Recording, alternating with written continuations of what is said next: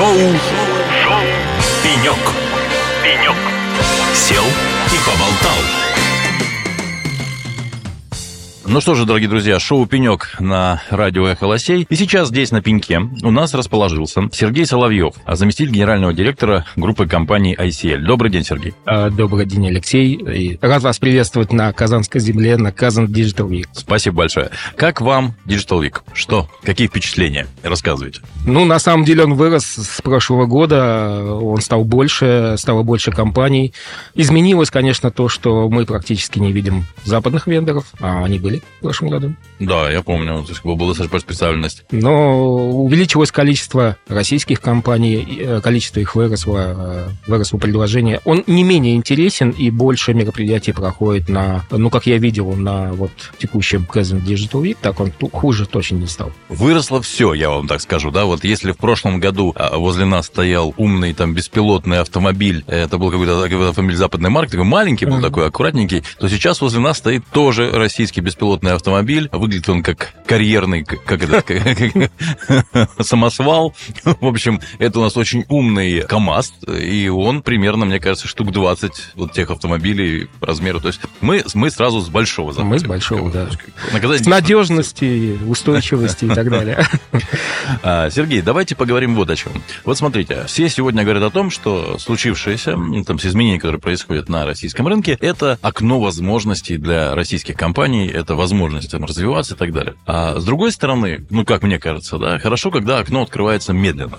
Да, то есть потихонечку, поэтапно открывается, открывается, открывается, и ты понимаешь, что вот сейчас комфортный для меня уровень, там, не знаю, сквозняка. Сейчас окно распахнулось резко, то есть как бы, и это действительно возможности. Я понимаю, что у всех растут, а, у всех российских производителей растет объем продаж и так далее, но не имеет ли это за собой а, негативного эффекта? Успеваете ли вы, собственно говоря, заполнять этот проем? Как у вас обстоят дела? Насчет негативного эффекта, наверное, нет. Как негативный эффект? Действительно, окно возможностей открылось, и это не сквозняк, это водопад, поток. У нас, как у группы компаний, э, у которых есть и софтверная часть, э, и э, интеграционная часть, и часть производства, очень сильно резко выросла часть производства. Теперь оборудование российского производства нужно всем, если раньше оно нужно было только Государственным? государственным, ведомственным, муниципальным органам. Сейчас покупают его все представители бизнеса. И, соответственно, у компании темп роста, который мы планируем за этот год, примерно плюс 60% Ну, то есть Выручки. 60%, 60% роста вы планируете в производственной теме. за этот год. Э, В целом по компании, э, здесь, но наибольшим локомотивом этого роста является производство российского оборудования. Вот насколько возможно без, что называется, без огрехов, там, без каких-то существенных нарушений процесса, вот настолько быстро вырасти, что называется, в моменте? Как это происходит? Это достаточно сложно, и это тем более осложнено тем, что логистические цепочки, они же нарушились на самом деле, да. Вам нужно производить больше, а доставлять, э, закупать э, комплектующие оборудование сложнее. Притом мы печатаем российские платы, материнские платы, да, мы загружаем практически все заводы, которые есть на территории России, и все равно не справляемся с тем объемом потребностей, которые надо. Из-за этого мы э, начали с поддержкой Республики Татарстан, поддержкой правительства, начали программу строительства завода монтажа печатных плат. Ну, да вы на полисе то, что вы Да, да, Мгм. совершенно верно. С мощностью до миллиона печатных плат пока первый шаг. Дальше можем увеличивать, э, наращивать мощность этого строящегося объекта. Хорошо, завода. а вот в каких продуктах вы считаете, что есть место селю? Да? То есть сель сегодня там фокусируется на вот таких продуктах. Что это за набор продуктов? Ну, если говорить о наборе продуктов, э, как интеграционных решений, как разработческих решений, безусловно, это продукты информационной безопасности и построение системы информационной безопасности, востребованный сервис. Мгм. Это продукты и разработка на базе 1С, это переход э, с различных э, ERP, да, Мгм. с SAP, Мгм. в том числе На российскую систему. на российские системы, на строительство 1С. Это тоже взрывной спрос э, в этом направлении. Это направление, ну, мы так называем вендорозамещение, то есть оказание технической поддержки для оборудования систем э, западных вендоров, которые ушли с рынка и прекратили техническую То поддержку. есть вы забираете на себя сервис Да, мы готовы забирать. М. Да, мы готовы забирать этот сервис на себя. Да. Хорошо. А если говорить э, о именно производстве, то там на каких именно продуктах вы фокусируетесь? То есть или, в общем, там нет большой разницы. То есть вот серверы, там, рабочие станции, ноутбуки, что? Что для вас является определяющим? Основным определяющим является рынок, безусловно, его потребности, его э, необходимость. Но основным в нашей программе выпуска это ноутбуки, безусловно, угу. тонкие клиенты и дальше рабочие станции. И некие специализированные изделия уже, может быть, такие-то. Ну вот, а если посмотреть, например, на рынок тех же пользовательских устройств на, на ноутбуке, да, то в общем и целом до недавнего времени все игроки решали задачу, должен быть русский ноутбук для, ну, допустим, образования, да. Э, соответственно, допустим. это был, ну, какой-то ноутбук, соответствующий определенным техническим параметрам, но давайте уж там никто сильно не вкладывался в его дизайн, э, там никаких серьезных вложений в это не было, потому что он удовлетворяет параметрам, удовлетворяет. Вот он нормально школьнику и хорошо. Сейчас, когда исчезли практически ноутбуки западных и там восточных, что называется, производителей, открываются в том числе и ниши уже чисто пользовательских устройств, которые покупает пользователь сам. Вот, на ваш взгляд, изменится ли сегодня а, вот этот вот продуктовый модельный ряд, да, будет ли российские компании серьезно вкладываться в дизайн устройств, изучать польский опыт, да, сильно на это реагировать? Будут ли эти изменения или все останется как бы, ну, есть рынок и есть, зачем? В общем. Во-первых, я, наверное, не соглашусь с тем, что вот пример для образования немножко для нашей компании профильный, потому что мы много делали mm-hmm. именно в качестве поставки нашей техники производства нашего органа образования, и мы там очень серьезно относились к эргономике, к удобству для учеников, э, к надежности, вандалозащищенности и так далее. Там много характеристик, и мы этому уделяли серьезное внимание. Mm-hmm. Не просто там устройство, которое можно поставить, и оно закрывает ваши требования по госконтракту. Здесь сейчас, конечно, в условиях, ну, скажем так, нарушенных логистических э, цепочек поставок, в первую очередь нужно удовлетворить спрос. Это нужно сделать, безусловно, но для дальнейшего развития, это первая фаза, но для дальнейшего развития вы, безусловно, будете уже думать об эргономике, о функциональных характеристиках. И мы говорим здесь не только о железе, потому что я на самом деле не столько угу. железячник, производственник, сколько по э, разработке и интеграционным сервисам, но тем не менее, вы, естественно, будете предлагать клиенту максимально функциональное рабочее место, э, возможно, с какими-то сервисами, сервисами в течение его жизненного цикла. Это и, соответственно, соответственно, российские операционные системы, российские офисные системы и то, чем мы занимаемся, готовы предлагать а, сопровождение пользователя на протяжении всего жизненного цикла. Это особенно важно для крупных корпоративных клиентов. Сергей, мы с вами поговорили о российском производстве. Давайте поговорим теперь о российских сервисах. Итак, еще одно окно возможностей – это те сервисы, которые оказывали западные компании. Причем часть компаний занималась сервисом собственных продуктов, часть компаний занималась глобальным сервисом, да, когда забирали на поддержку продукты и сторонних производителей, потребителей. И тем самым, в общем и целом, огромный объем бизнеса, он оставался у западных компаний в силу наличия их компетенций, в силу наличия распределенных э, сервисов там и так далее. То есть сегодня это все, опять-таки, в одночасье исчезло. А российские компании пытаются зайти на этот рынок. Кто-то заходит лучше, кто-то хуже, но, тем не менее, этот рынок сегодня отдан российским компаниям.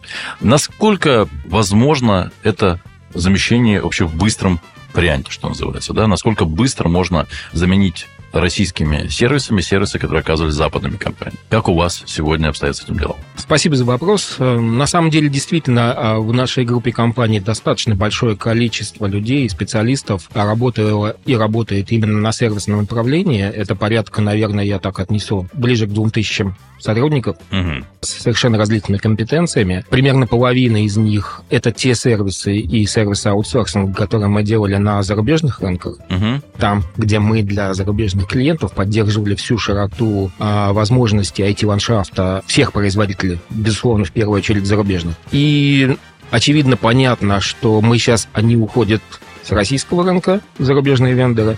Мы вынуждены частично переходить и дислоцироваться на российский рынок. И, соответственно, у нас, э, как у компании, достаточно много компетенций, которые мы сейчас активно предлагаем рынку, именно в плане вендорозамещения, угу. осуществления технической поддержки в тех условиях, в которых мы продолжаем находиться. Этот сервис, естественно, с одной стороны, мы имеем очевидные преимущества в качестве компетенций, мощности, зрелости ну, процессов. Ну, да, исторических. Да, э, вещей. Мы имеем э, определенные ну, как и все, в принципе, в России сейчас а, недостатки. То, что отсутствует э, официальная техническая поддержка, и часть релизов, патчей и тому подобное просто недоступна для России. Угу. И будь вы там компетентны, без доступа к этому вы не все SLA, не все уровни сервис сможете оказывать.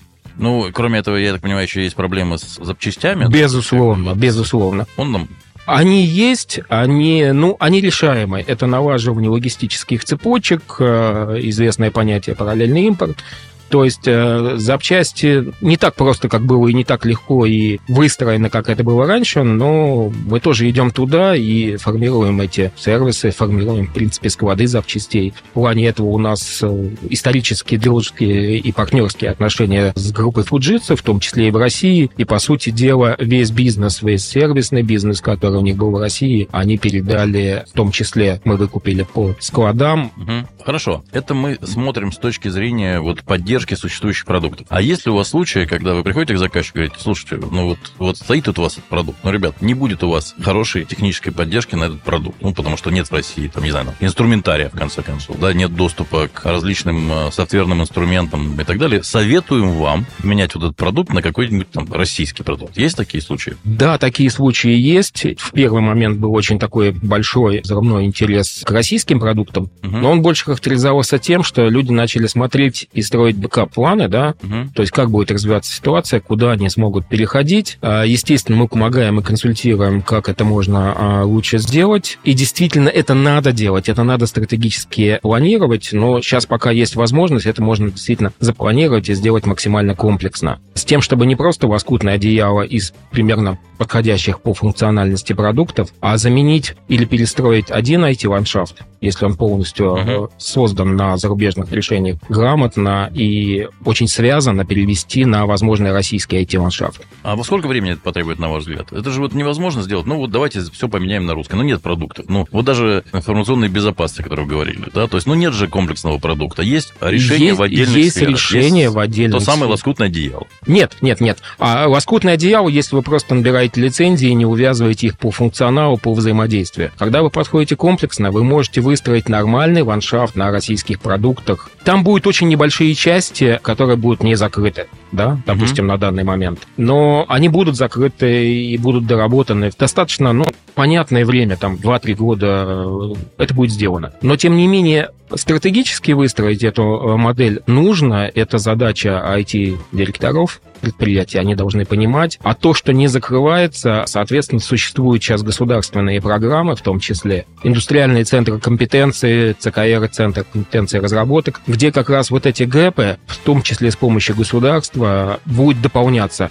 И мы в таких программах тоже участвуем заявками. А, допустим, мы достаточно сильны в компетенциях управления IT-инфраструктурой, и, соответственно, предлагаем те инфраструктурные продукты, которые были в основном только западные, угу доработать и сделать российские платформы для управления IT-инфраструктурой комплексной. У нас есть такие подходы, у нас есть компетенции, и мы, соответственно, думаем, что мы здесь будем очень полезны российскому рынку. Ну что же, Сергей, у нас подходит время к концу, поэтому последний вопрос, как не жаль прекращать нашу беседу. Э, давайте вот еще раз посмотрим на вот этот вот, это распахнутое окно во всех причем сферах, да, и сервисной сфере, и производственной сфере. Если раньше, развиваясь поступательно, да, развиваясь пошагово, э, российские компании в том числе там серьезно фокусировались там, на каких-то умных производствах, бережливых производствах, цифровых производствах. То есть у нас было время, кроме того, что мы производили, там что-то создавали, как-то обслуживали, мы еще и, поскольку двигались ну, равномерно, мы при этом вот этими вещами тоже занимались. Да? То есть как бы вот сейчас, когда спрос огромный, да, когда его надо удовлетворять, там, бери меньше, кидай дальше, да, или бери больше, кидай дальше. Остается ли время на все это? Не сыграет ли это злую шутку с системами ну, развития вообще самих компаний, да, то есть начиная там от, от э, тех же там сервисных, производственных, да, то есть не, не создаем ли мы сами себе проблему, когда сейчас увлекшись удовлетворением этого большого спроса, да, нам просто некогда будет системно, собственно говоря, развиваться? Ну, во-первых, надо сказать, что мы сами вот к этой методологии э, Lean подошли, когда очень плотно работали в группе компании Fujitsu на международном фоне. Угу. То есть мы ее восприняли для себя, а мы ее внедрили, и она дает хорошие результаты именно неизбыточного производства, да, когда вы четко видите, какое каждое ваше действие дает результат в эффективности, и что делать не надо, можно не делать, и на самом деле освободить от этого ресурса. Угу. Это было почувствовано на нашем опыте. А, мы не, скажем так, транслировали это как отдельный сервис, но вот в плане перехода на российский рынок мы поняли, что, во-первых, у нас есть реальные хорошие производственные компетенции в этом направлении, угу. направлении методологии бережливого производства. И мы на самом деле даже вот на фоне вот этого взрывного спроса можем правильно и эффективно помочь промышленным предприятиям э, выстроить производство максимально оптимальном варианте, да, угу. без излишних потерь, четко направленные на, на достижение эффекта. И мы подумали, ну а почему бы нам тогда не пойти определенными компетенциями на российский рынок, чтобы доносить и давать пользу российским предприятиям в этом. Ну что, Сергей, спасибо большое за интересную беседу. Друзья, у нас э, на шоу «Пенек» э, здесь на пеньке расположился Сергей Соловьев, заместитель генерального директора группы компании «Сель». Это было шоу «Пенек». С вами был я, Алексей Рудым. Оставайся на нашей волне. Лучшая музыка всегда на радио «Холосей». И, естественно, самые интересные собеседники. Пока. Шоу, Шоу. Пенек. Пенек. Сел и поболтал.